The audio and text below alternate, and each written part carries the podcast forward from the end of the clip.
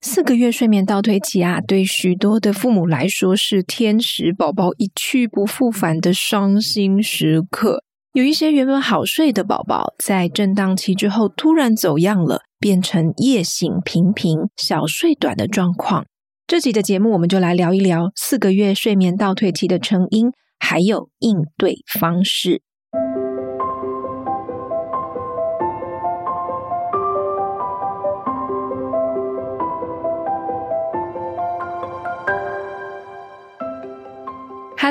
大家好，欢迎回到好眠宝宝资讯妈咪的节目。最近英国呢越来越热了，已经上看三十度的高温，大家可能会觉得很好笑哈。尤其我是台湾南部人，我是高雄人哦，三十度对我们来讲根本是小 case 哦。不过对英国人来讲，他们已经觉得非常的受不了了。大概二十五度以上，他们走在外面的时候，大家都是一副就是啊快要热死的样子哦。这是还蛮有趣的这个气候的差异。好，我们来回到我们这一集的节目内容哦。我们今天要来讨论四个月睡眠倒退期哦。不知道你的孩子在接近三四个月的时候，会不会容易小睡三十分钟就醒，或者呢是他的夜醒状况更加频繁了？如果有的话，有可能是你的宝宝中了四个月睡眠震荡期哦，也就是我们俗称的倒退期哦。如果你有在逛这些育儿版，你可能会有听过什么四个月、八个月、一岁、一岁半、两岁哈，什么叉叉月的睡眠倒退期哦，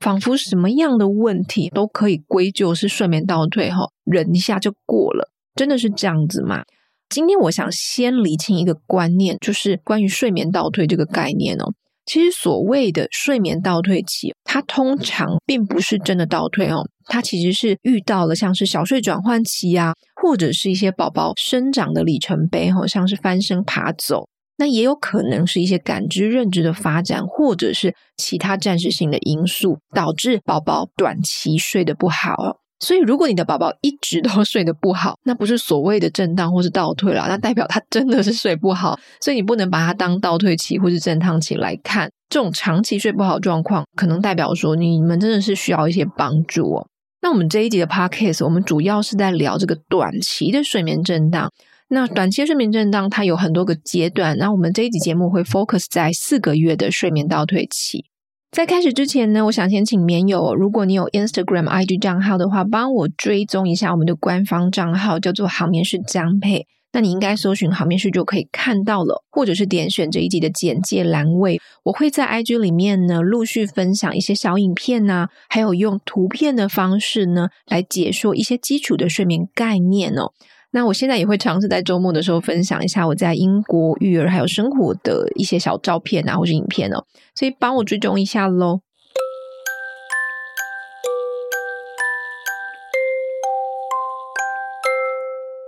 好，我们回到四个月睡眠倒退期哦。其实我比较喜欢说震荡期啦，因为倒退听起来就很像是退步嘛，但它其实不是退步哈，它是一波的震荡。四个月睡眠震荡期呢，正确来说，它也不是真的是四个月，它其实是一个三到五个月都有可能发生。它发生的成因哦，第一个最重要的就是睡眠模式转变，这是一个在三到五个月之间一个很特别的时期。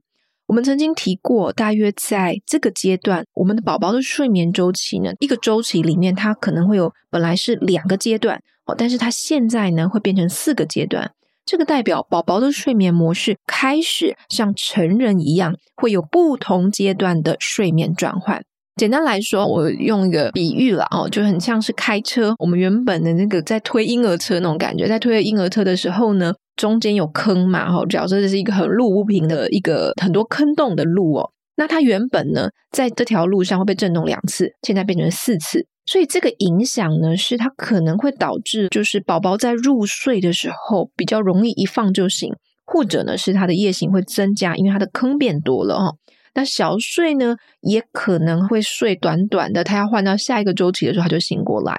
所以这个主要就是他在睡眠周期当中，从熟睡期要转变到浅睡期，或者是要进入下一个睡眠周期的时候，他就会醒过来哦。这是他一个大概很粗浅的概念。那很多家长会在这个时候发现宝宝怎么一直醒过来，然后他们会以为是什么？会以为是猛长期哈，所以拼命拼命的喂奶。但是猛长期不是这样子的，如果是猛长期的话，他的确也会有醒来比较多次，然后睡眠比较短的状况。但是在白天，你应该也可以感觉到说，他食量也特别的多。所以，如果他不是猛长期，但是你在这个时候拼命的用夜奶的方式来回应，那你可能会养成习惯性多次夜奶的习惯，然后造成接续的睡眠问题。它就不是震荡，而是一个长期的睡眠问题了。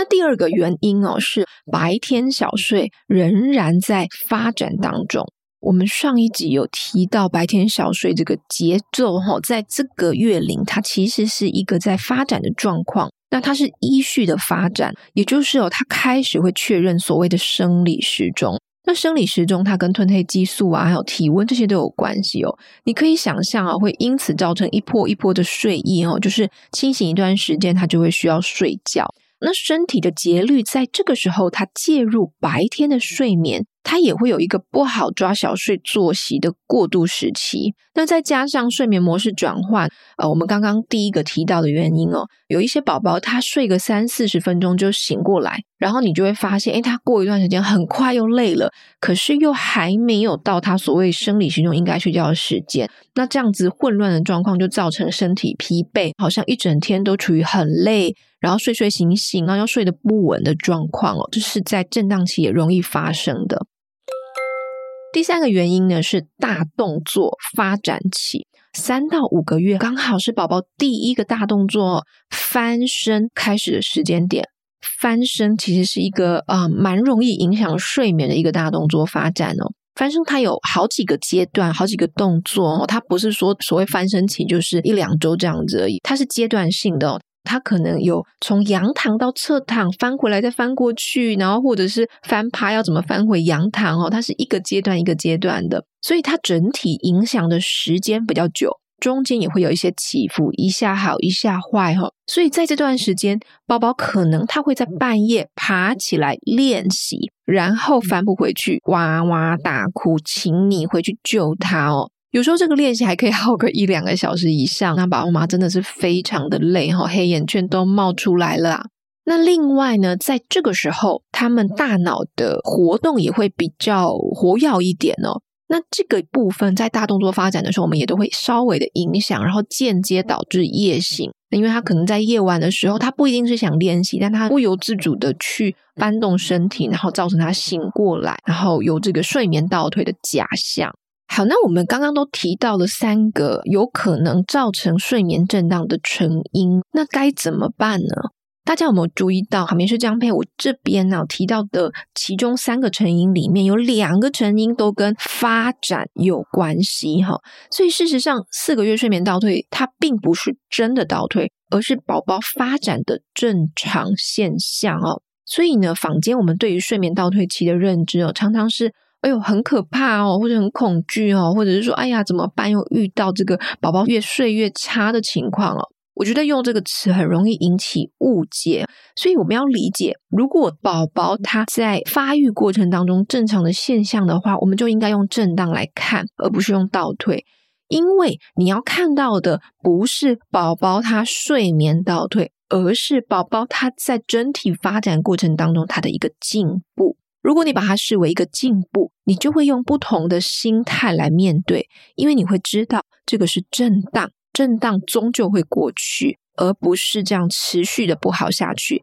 你要有这样子心态哦，你才可以正确的去引导或者应对小孩子他在这个时期所发生的一些种种的状况。好，所以我们这边要掌握一个原则哦，就是面对这样子的震荡，我们可以多一点安抚没有关系，但是请你不要带入高强度的哄睡。就像我刚刚说的，如果你原本是陪睡，你可能陪睡变抱睡，然后抱睡变奶睡。那当你用更强烈的安抚方式让他睡回去的时候，虽然短期来说你可能解决当下的问题，但是你可能会造成更长期的这种睡眠连接的依赖。然后让这个震荡持续下去，那你就变成说真的回不到你过去原本比较好睡的这个时光了。那我们一开始有提到，宝宝的睡眠在这个时候，他其实成人化、大人化了。那其实这个也代表什么？代表宝宝啊，他已经有能力像大人一样自行入睡了。所以呢，这个时候我们对宝宝的期待不应该停留在新生儿时期，用哄睡的方式啊，让他睡饱睡满。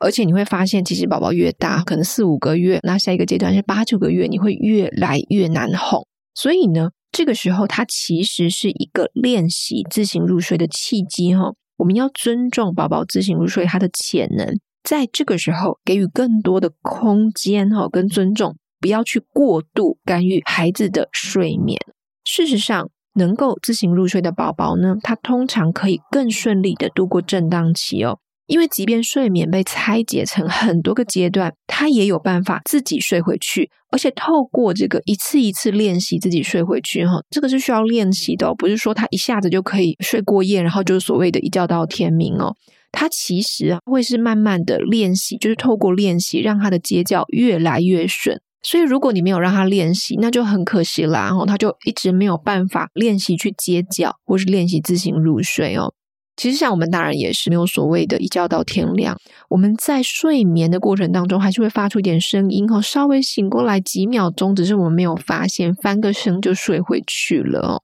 所以，这个部分也是我们可以期待，在四五个月以上的宝宝，如果爸爸妈妈愿意在这个时候放手的话，他其实是有机会透过自行入睡，让他整体越睡越好的。那另外呢，我刚刚有提到大动作发展啊、小睡渐冻期这些对睡眠的影响哦，它其实呢还是短暂的，所以呢，爸爸妈妈不要太害怕，没有关系哦。我们要知道，四个月睡眠震荡期不可怕，如果你有正确的了解，在震荡期的时候稳住阵脚，你就很像一个已经看好气象预报的登山者。我们知道什么时候可能会下雨，就事先在背包里面准备好雨具。在其他人手忙脚乱的时候呢，你也可以从容的撑起雨伞，顺利度过四个月的睡眠震荡。这是我们这集的分享，希望你喜欢。好眠宝宝的 Podcast 呢，最近也有开启赞助的项目，这个赞助呢是用在节目的后置费用哦。所以如果你希望这个节目可以持续的继续做下去，可以小额的赞助我们。谢谢你，祝你每天晚上都好眠。我们下次聊喽。